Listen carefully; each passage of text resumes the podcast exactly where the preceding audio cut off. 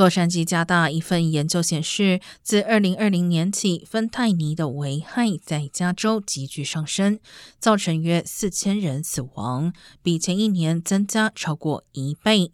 而二零二一年，加州整体药物过量导致的死亡率首次超过肺癌，仅次于高血压和心脏病。